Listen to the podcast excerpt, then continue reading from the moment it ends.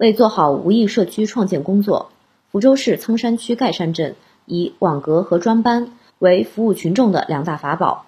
通过三级网格第一时间了解群众需求，再通过核酸检测组、后勤保障组、医疗保障组等八个专班及时回应居民需求，应对紧急情况，全力守住疫情防控的基层防线。盖山镇元山社区党支部书记郑成辉说：“我们会安排每个小区建立三级网格。”这个三级网格是深入到每一个楼栋，那里面的组成有楼栋长、有志愿者，还有我们社区工作人员，这里面居民组成的一个三级网格。然后平时居民有什么急难筹盼的事情，也可以在三级网格里面反映，由我们社区网格员报到二级网格来来处理。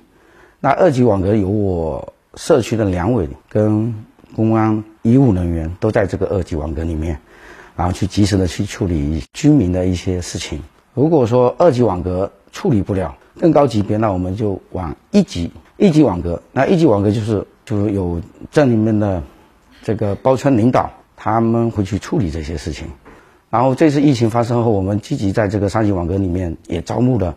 非常多的党员志愿者。这个三级网格就体现非常好的一个作用，一个是反应速度快，还有一个。调动居民参与一起战斗，然后形成一种很和谐、大家这个很团结的一种气氛。大家有什么需要就搞各自找各自的专班，他们也心里觉得也会安心，有这么多的专班组